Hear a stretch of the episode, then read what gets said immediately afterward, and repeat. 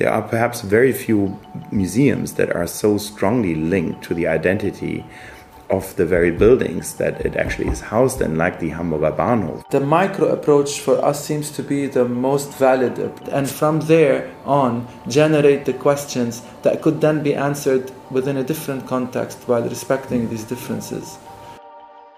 Say Sam Bardaouil and Till Fellrath, who we visited for another episode of Kunstpause, the podcast of Freunde der Nationalgalerie Stoberkreis. Today I'm together with my colleague Michael Krieger. Hello, Michael. And um, we are very happy to be sitting in the office of Sam and Till at Hamburger Bahnhof. You are very active in the contemporary art scene already since two decades. You just opened an exhibition here in Berlin at Martin Gropius Bau. You're about to open the Lyon Biennial in September. You curated together the French Pavilion at the Venice Biennial this year, which is absolutely worth a visit uh, to all of our listeners.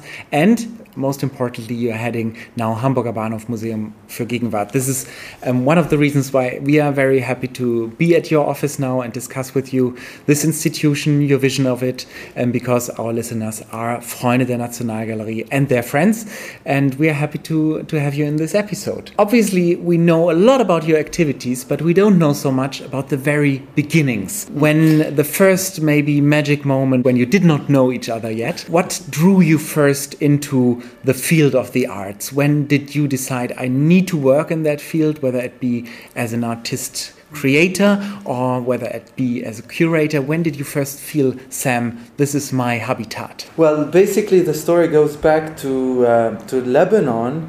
Um, I was around um, 16 years old, and I remember um, at the time, it was just a few years after the end of the Civil War.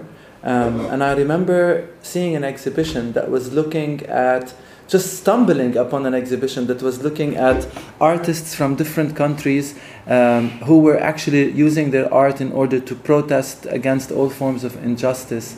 And I remember experiencing a very, very powerful uh, emotion that was going beyond, you know, intellectual uh, faculties. It was more about gutturally understanding immediately on a very human, almost primordial level, uh, an experience that is so personal, yet at the same time felt so universal. Um, and this is where I, for the first time, felt I wish I could actually be in an environment in the future where I could generate similar experiences for myself, but also for other people. That through the language of art and through the power of art, you could actually bring people together and put their differences aside for one second and focus on the things that connect them in a way. Um, and this is basically where my lifelong, until now, uh, search continues. I studied art history, I studied theater, I was working in the performing arts, and then I was um, teaching art history and performance studies at NYU in New York. This is actually the context in which I met Till back in 2008, and um, and you know since then, of course, we've been working together and doing so many projects. But it all started from a very personal encounter that was truly. Um, life changing in a sense, where you feel the power of an artwork in bringing people together and highlighting the complexity of the human experience. What was your way, Till?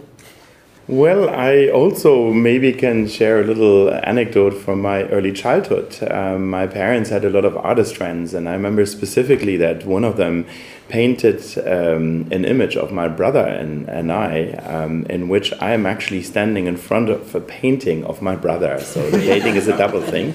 But what I remember specifically about it, that he painted me with a hat that I didn't have and that didn't really exist. And I was so puzzled by that fact. And I remember specifically that it really is something that somehow takes you out of who you think you are and can kind of make you reflect on your own reality in a different way. And it sort of really puzzled me for a long time, that painting. I thought it wasn't right. And, you know, how can this be? And it took a long time, in a sense, to reconcile that.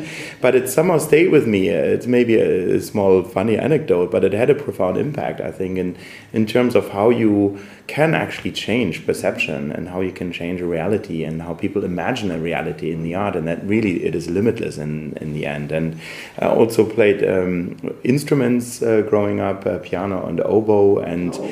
I remember specifically these universes that you lose yourself in. And then I studied actually economics and business, and I was a bit far removed. Um, and I enjoy that very much. And I really love economics as a field and as a discipline.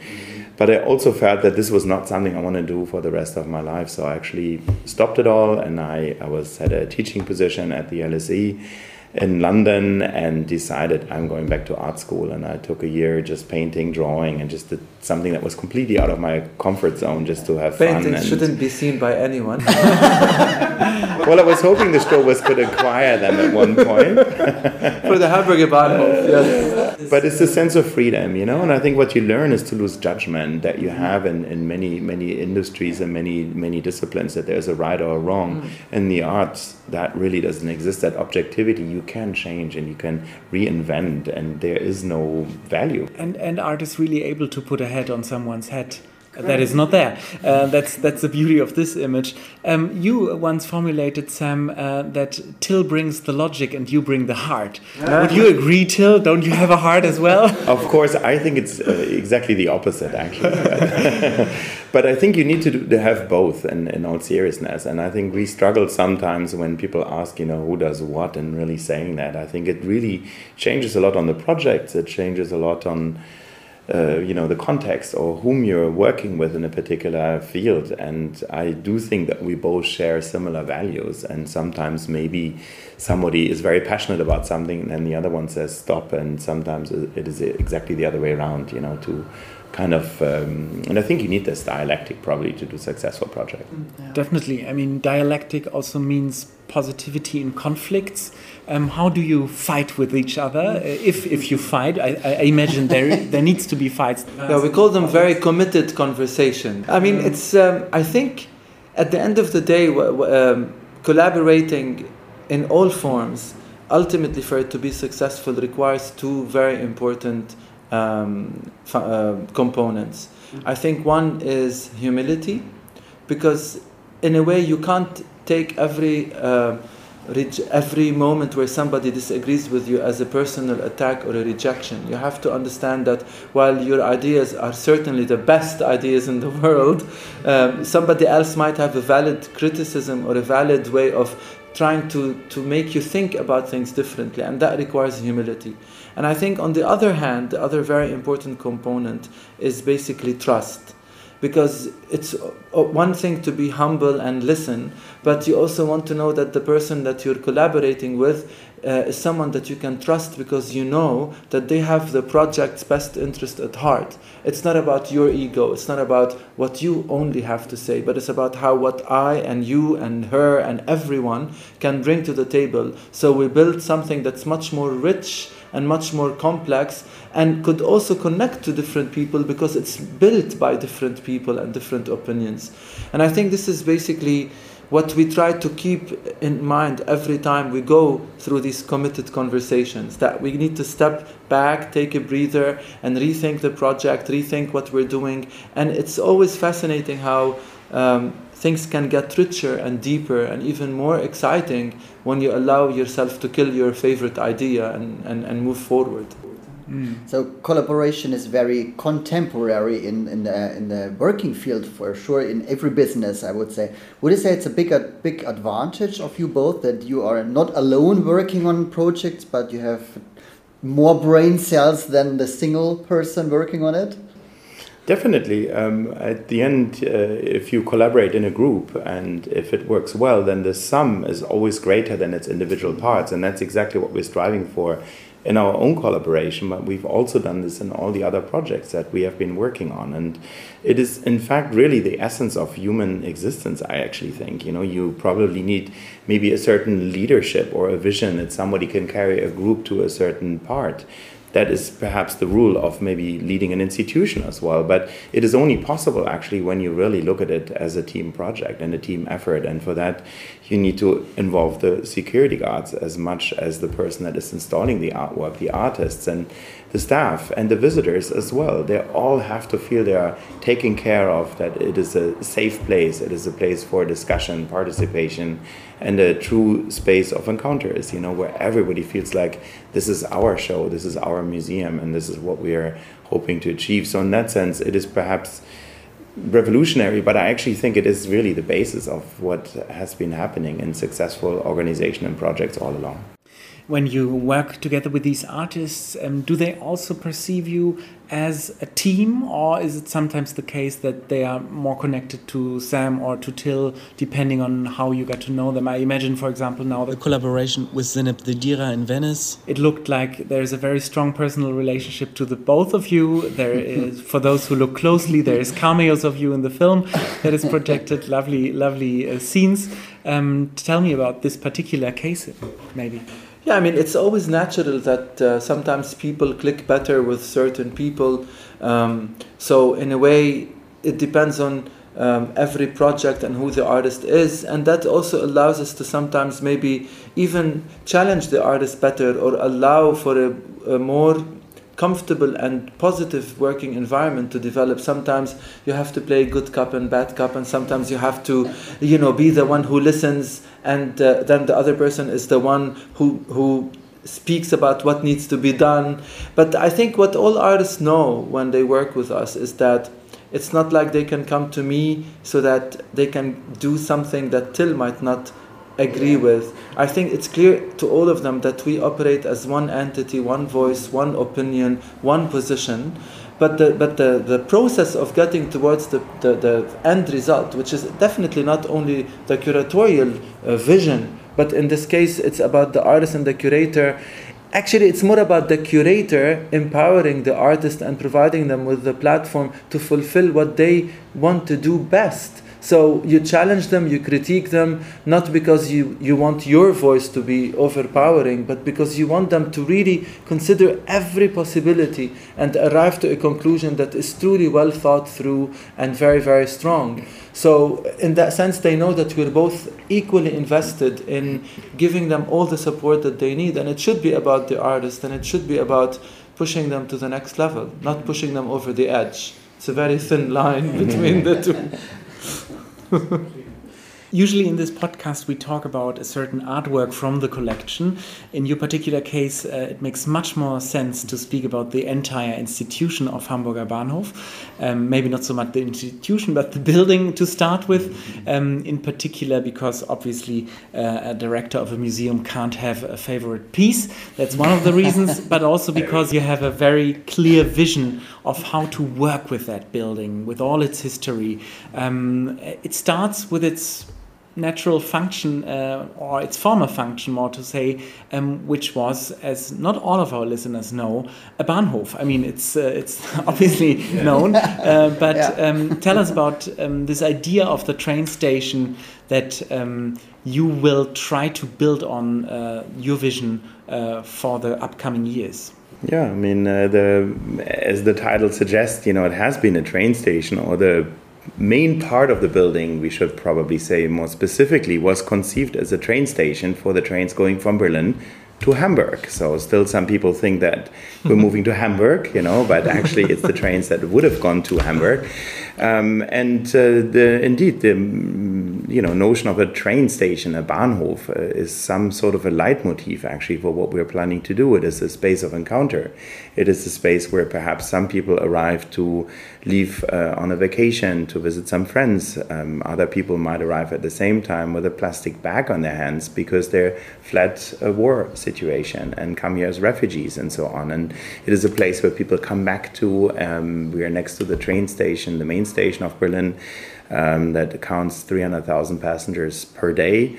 Um, so train stations are really busy places of encounter, and people bring experiences, hopes, dreams, aspirations, maybe with them, or daily routines, frustrations. So this is a bit of a leitmotif where we see the museum as well as a place of such encounters, of voices that come together, of having these conversations and maybe share them and learn from one another. And there are perhaps very few museums that are so strongly linked to the identity of the very buildings that it actually is housed in, like the Hamburger Bahnhof. You know, when we look at the Rieckhallen, with its uh, strange layout and its connection as a former warehouse, but also the site of former artist studios, um, including some really famous names like you know uh, Olafur Eliasson or Thomas Saraceno, for example, but also the main building that um, very quickly was turned into a museum of transportation. So the main architecture, the main hall was never a museum, and uh, never a train station hall, but it was always designed to house locomotives, not uh, for trains coming in and out, but simply to display them in a, in a traffic museum. And these histories and the fact that it lies next to the former border um, with, uh, between East and West Berlin um, makes it a very fascinating structure and something that is a historical monument at the same time where we want to talk about that history and use it as a projection space and a concept for artists and their works. It is a historically charged location. It is a location that has a very unique architecture, um, and it is part of the National Gallery. And all these different parts are ideal, um, you know, uh, confrontation lines, if you will, uh, for programs and artists to even create new works what you've just been saying also um, ultimately has to do with the fact that a train station of a city is very local bound. At the same time, it's like a sensor that brings in all other identities, nationalities, uh, people from outside, whatever outside means. um, so um, that is obviously a topic which I feel you are working on, in particular in the, on the current projects that I could discover, whether it's the Beirut exhibition uh, in the Gropiusbau, whether it's the French Pavilion. Um, is that um, is is there a kind of a red line, or that that you would say that through very local stories you try to picture global stories? Is that a curatorial approach? I think we're, we're pretty. I can speak for ourselves, obviously, that the micro approach for us seems to be the most valid approach. And this is not to undermine other ways of thinking about um, how do you excavate, uncover, put into value those unknown stories, whether it's stories of individuals, of cities, of places, of histories, um, art history being only one form of history. I think um, our approach has been always instead of doing these comparative uh, presentations between so many different things and places and objects and people and take a more kind of horizontal uh, on the surface kind of panorama to actually spend a lot of time digging into specifics of one particular place, one particular incident, one particular story, but truly study it and then be able to uh, flesh out and project from that particular case questions and uh, propositions that could then be relevant to so many different cultures, geographies. So you respect the specificity of each place because sometimes when you generalize and you place artists from different places just because they all come from not Europe, you know, or you place you look at art history and you think of the 50s as a global phenomena everywhere. You, you, you risk diluting the very specific socio-political and cultural um, and human conditions that shaped a place. So I think for us it's very important to, to follow that micro approach and, and from there on generate the questions that could then be answered within a different context while respecting these differences. So a train station is also a place of movement, of arriving and departure, and uh, a public museum is more an institution perceived as a heavy, slow thing how do you bring this both aspects together? Well, yes. I mean, these institutions are often a bit, uh, you know, like an ocean vessel or a tanker, you know, and uh, but it is certainly our intention to transform it into a speedboat. So we are. Uh, we think it should be really much more active, and especially a museum of contemporary art that sits at the forefront of artistic production. And in fact, our responsibility will also be to grow the collection with those positions that in 30, 50, or 100 years will offer maybe the panorama of what was now the forefront of artistic creation and what was going on in this city, what is happening with this institution. So it has a long term vision. But in general, uh, museums really need to become much more part of their communities and not uh, stuffy old uh, visual libraries, you know, that close when the museum door closes and uh, people see, you know, labels and it's a very didactic approach. They need to really transform themselves into something that uh, matters to people that come, that really are part of shaping a community, that are an active instigator of conversations, of bringing people together. And as such, there is a lot of transformation that needs to happen in, in these institutions. Um, and uh, if it doesn't happen, there is also a danger in them simply not becoming relevant anymore and people stop caring about them. The way we look at art, the way we discuss topics, the way we see images in social media, and everything is changing so dramatically. And uh, the job, um, I think, for us in the next years will be to not catch up with that, but actually be part of that transformation process and try to maybe even anticipate it for the future. So the museum is fully relevant in 30 years from now. That's a great and very responsible way of describing your job. um, you, you are both used to working on project based structures and on um, structures such as biennials, which are more of a project based spirit what are the biggest challenges that you see in your new position as being part of an institution which is called Staatliche Museen zu Berlin, which is part of Stiftung Preußischer Kulturbesitz? so it's an institution within an institution within an institution with very clear structures, um, with not that fluidity um, and possibly speed and lightness that you need to have when you practice on a biennial structure, for example. Where do you see the biggest differences, challenges, and why do you think um, Hamburger Bahnhof can profit from your outside experiences? Well, I think that um, the challenge and um, and the advantage are probably so intertwined in this case that you can't say this is where it becomes a challenge and this is where it's actually a, a strength.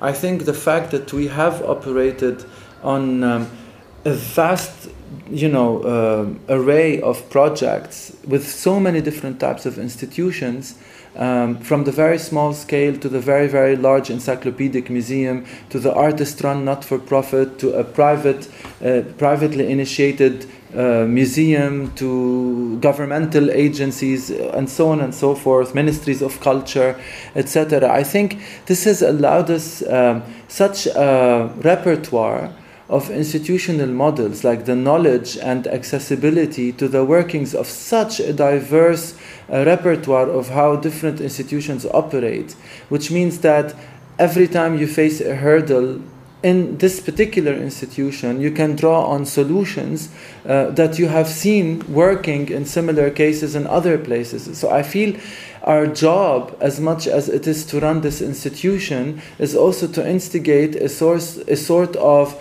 repair, a sort of reform, if you can use that word, also within these institutional structures. We don't see ourselves only as coming here to make an exhibition that's successful. I think, in a sense, that's probably the easier part.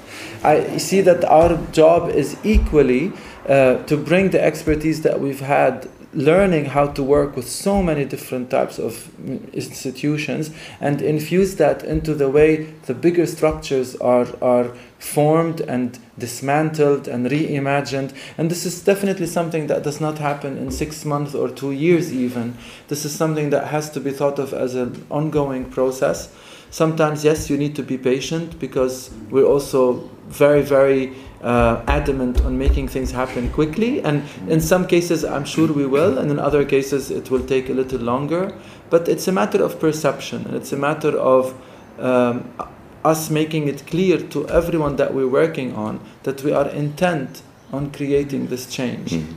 And, and this implies obviously a lot of politic groundwork, I guess, lobbying, if we may use that term. How how do you fit all of these different tasks into into your day, and how do you? but you're right. Uh, it takes also a lot of people in large organizations to move things forward, and we are very much making an effort also to uh, meet all those people and bring them on board you know and it may take longer to move things but i think it's ultimately also more successful because you really get everyone on board and you have much more power to do things. And even within larger rigid structures it is sometimes possible to move things surprisingly quickly. Um, for example the berlin biennale collaboration is something that we were able to actually uh, figure out within a matter of a few weeks, right when we started. So, in a, in a sense, that is something that we were able to realize uh, very successfully in a very short amount of time. And it is really wonderful that we have this collaboration here in the Rieckhallen. And uh, just this weekend, yesterday, we had almost 3,000 visitors in the museum. Um, and it is great that sometimes you can make people realize when there is an opportunity to act quickly and it works. So if the goals align, and that is very much what we are trying to do, you are able to move things forward in a, in a very constructive way. Sam, what will we be able to visit during the Berlin Biennale here in the Rieckhallen? Um, because the podcast is going to be aired within the period of Biennale. Uh, tell us about the positions we can discover. Yeah, I mean, there's there's plenty of uh, of positions ranging from photography to video to painting to tapestries, you know, uh, textile art.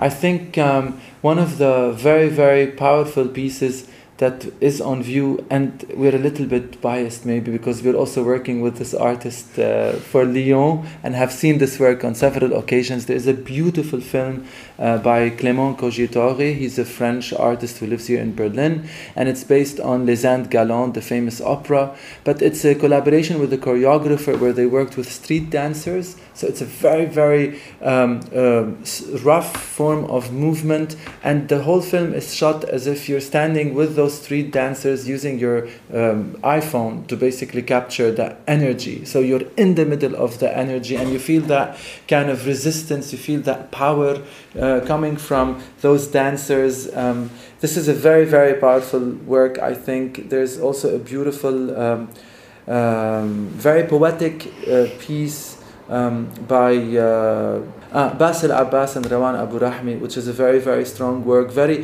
very beautiful in, the, in terms of the installation because it fragments the, the, the projections and they become really like compartments hanging on the wall. So these are two works that I really, really enjoyed looking at, and they are both also very powerful politically and socially. For those who missed Berlin Biennial, they will be able to discover Lyon Biennial, yes. opening in September. Um, you already presented the concept, um, which I found in particular, I mean, very interesting because of Louise Brunet, this character. Tell me about this character and the underlying curatorial concept of the Lyon Biennial.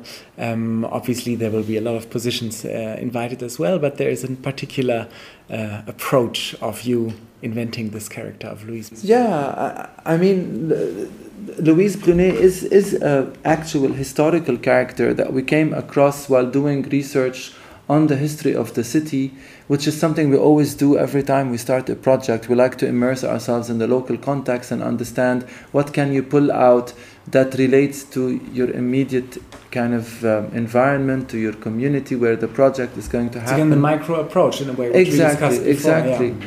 And uh, it was fascinating to discover this woman who was a silk weaver that took part in the re- revolt of the silk weavers against the rich merchants in 1834 to find herself then sent to prison and then come out not being able to find work. She ends up going to work in a silk factory in Lebanon. Ironically, this is where I come from, so it makes it even wow more exciting the connections between Lyon and Beirut historically. And for us, this woman became um, not only a way of connecting to Lyon but also a way of thinking about fragility, which is the main uh, kind of theme, in a sense, of the Biennale, which is titled Manifesto of Fragility. A woman who reinvents herself, who finds ways to resist, you know, and stand up against all forms of social and economic and gender oppression, in a sense. Um, so she became a field condu- conducteur. She became like a, a, a, metaphor for many people who could have experienced uh, their own fragility, but then tried to resist in their own way in different times and in different places. So, starting from the story of Louise, we open up to the story of a city um, which is Beirut. That's the city that Louise ends up in uh, when she goes there, and uh, and then from Beirut we open up to the rest of the world. So it's looking at fragility from the micro, which is the person, to a city a little bit expanded, and then to the rest of the world. Forms of fragility and resistance, and how fragility becomes a way of rethinking our relationship to each other and to, to the world in which we live uh, hopping around between all these places, you're finally about to find a place here in Berlin. Um, do you collect art? Uh, do you uh, are you collectors yourselves? Do you live with art, or do you need a very Well, we- empty apartment? we Like live with art, you know. No, we live with art. I mean, simply because that's all we do in our free time. We're always in museums. We always see art and just, you know, speak to artists, people that are surrounded by art. But I don't know if I would say that we're collectors. You know, we're not engaging in the, you know, in the habit of buying art or something because it's something that is somehow not how we think. You know, it's not a conscious decision, but we've never really been in a position that we bought artworks in a gallery or from a studio or something. We're just so passionate about thinking these concepts and telling those stories that this is really never anything that happens.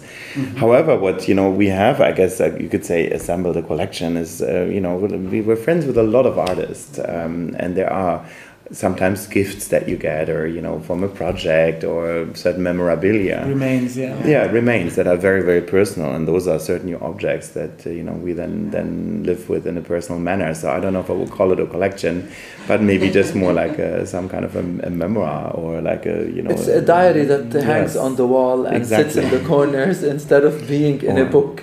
So it is a, it's a personal story in that sense you know but i think buying and selling art is really not something that is our concern And I mean, you have access to um, the storages of Yes. Nationalgalerie, which are filled with art. I don't think we can however, convince them to, to, to put them in our own home, but uh, however, and, and however, and that's one of the tasks which you are also having in, the, in the upcoming years. That storage is full of great and quality art, For but sure. it's having uh, many, many blind spots, right? Well, this is for sure. I mean, ultimately, every collection maybe uh, has inevitably the problem that it's not complete because it can never be complete.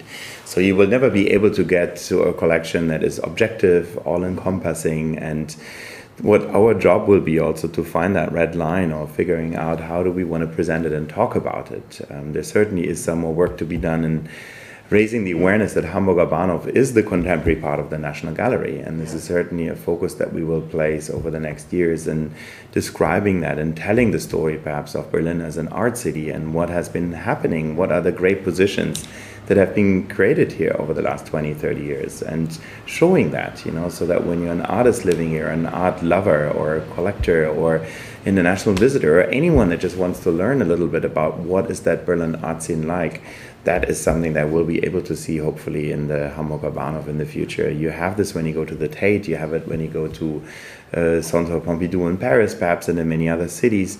But in Berlin, really, we still need that big central location that is anchoring the community in the arts, and that will be the story. And that means that we can, you know, maybe mirror positions from other places in the world. But I think there needs to be that grounding and that strong telling of that story. And you're absolutely right.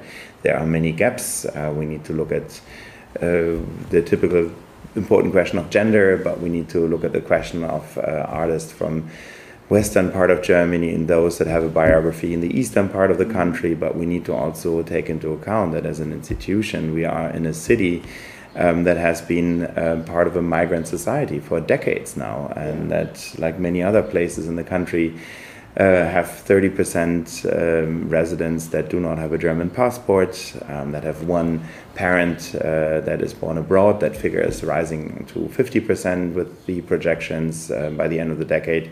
So we need to really ask ourselves uh, the question what is the nation and what is the collection? And we need to look like the city that we are in, and we need to look like the global arts world that we're engaging with. So these corrective uh, decisions will certainly have to be taken for the next uh, years and decades to come. So the German society changed a lot within the last few years. Like we say, like you said, that the biographs are very different, and also new people coming to Germany, like train station picture we had former. And um, how do you find this exciting new positions or former positions of older artists to fill in the blind spots?